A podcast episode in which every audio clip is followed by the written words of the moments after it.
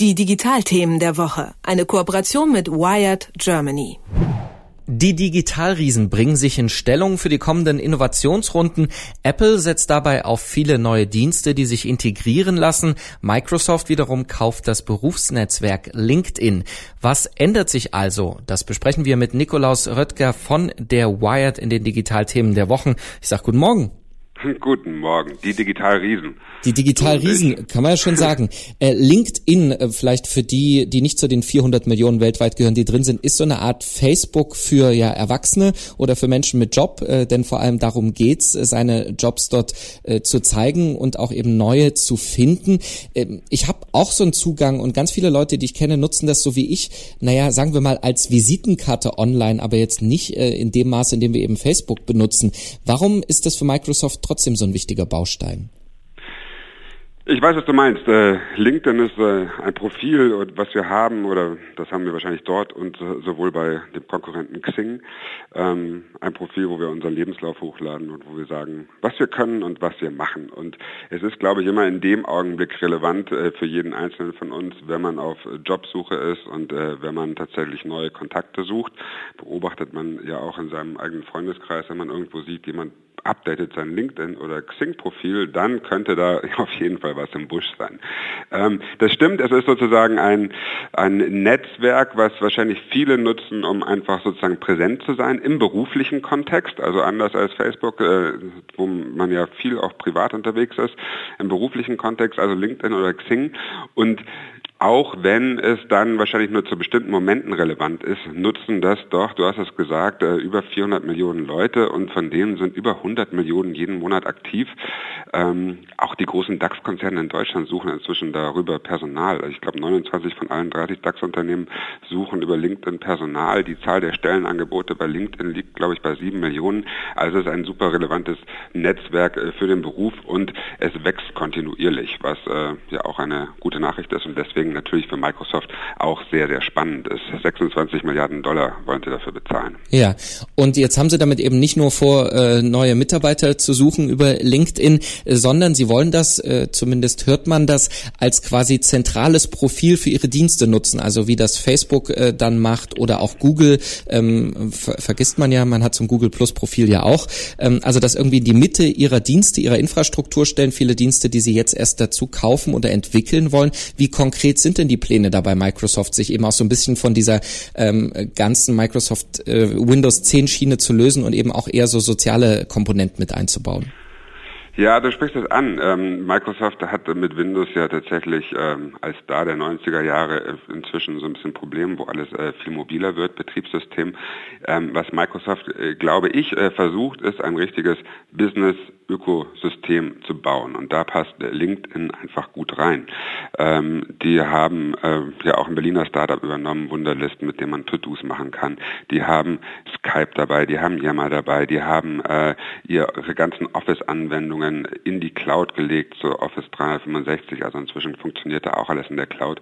Und dort äh, noch dieses Business-Netzwerk LinkedIn äh, zentral mit anzudocken und dann auch Skype gehört auch zu Microsoft, äh, zu vernetzen, ergibt total Sinn. Also es gab auch mal, glaube ich, Überlegungen bei Microsoft Slack zu kaufen, äh, diese ähm, To-Do ähm, Messaging-App für Businesses.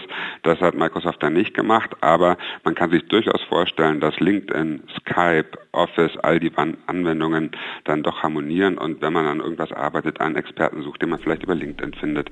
Und ähm, dieses ganze Business-Öko-Netzwerk, an dem äh, Microsoft da baut, hat, glaube ich, auch echt eine gute Zukunft. Also die Aktionäre sehen das ja auch so. Der LinkedIn-Aktienkurs war irgendwann mal, glaube ich im Februar war es, richtig abgeschmiert um 40 Prozent. Gestern ist er um fast 50 Prozent hochgegangen. Und ähm, die Börse beobachtet das und sagt, hey, das hat tatsächlich richtig Zukunft. Also das Business-Öko-Netzwerk, das äh, Microsoft dort baut, äh, ist, glaube ich, einzigartig dann. Und sie sind ja auch nicht die einzigen, die auf diese Ökosysteme setzen, diese geschlossenen. Apple ist dann natürlich Vorreiter und baut das immer weiter aus. Ähm, auf der Entwicklerkonferenz WWDC, da haben die gestern ihre Neuerungen vorgestellt und da geht es eben auch genau um sowas, Ökosysteme und zusätzliche Dienste. Was sind denn da äh, so ja die Kernelemente, die sie gestern vorgestellt haben? Ja, die wollen das im Prinzip auch alles ähm, vereinheitlichen. Ähm, das gibt es das Mac OS und du kannst Siri auch auf dem äh, Laptop oder auf dem äh, Mac eben benutzen.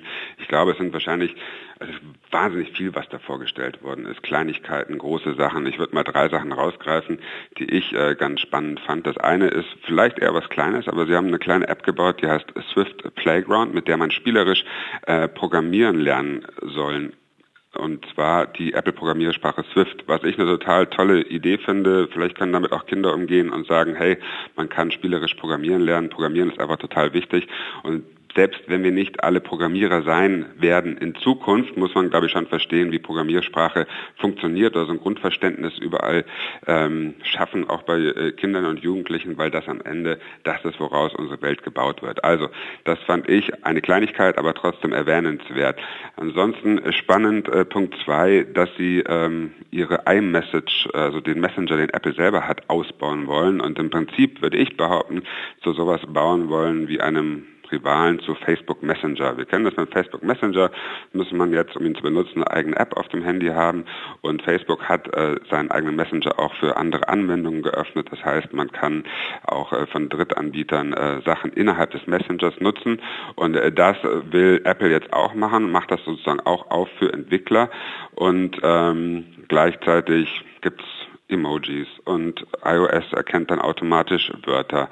Also Messaging ist auch ein wichtiges Thema für die. Und das dritte Thema, was ich auch spannend fand, ist ähm, eben Siri und äh, künstliche Intelligenz. Siri kennen wir alle von unserem Handy. Äh, von wer ein iPhone hat, kann man reinsprechen und äh, dann per Sprachsteuerung das Handy bedienen. Das soll jetzt auch auf dem Mac funktionieren und Siri soll noch schlauer werden und äh, Sachen verstehen wie such mir mal das Dokument von neulich raus. Das ist wahrscheinlich zu unkonkret, aber man kann relativ konkrete Aufgaben stellen und man kann mit Siri künftig auch Apps von anderen bedienen. Das heißt, man kann zum Beispiel über Siri eine WeChat oder WhatsApp-Nachricht äh, abschicken, man kann über Siri ein Uber bestellen, man kann über Siri ähm, Runkeeper oder Runtastic nutzen, also Lauf-Apps und sagen, ich laufe jetzt los und dann startet Runtastic äh, gleich. Runtastic, fällt mir dabei ein, ist ja äh, ein österreichisches Startup, das heute zu Adidas gehört und mein Facebook-Stream war heute Morgen voll von äh, Startup-Gründern, äh, die sich gefreut haben, dass sie äh, erwähnt wurden auf der Apple Keynote gestern. Runtastic gehört dazu und noch zwei, drei andere. Also Integration von eigenen Ökosystemen, das sind wohl die Schlagworte heute bei den Digitalthemen. Sowohl Microsoft als auch Apple setzen darauf. Und was die da so in petto haben und was sich ja gerade entwickelt, das haben wir mit Nikolaus Röttger von der Wired besprochen. Vielen Dank. Danke auch. Die Digitalthemen der Woche. Eine Kooperation mit Wired Germany.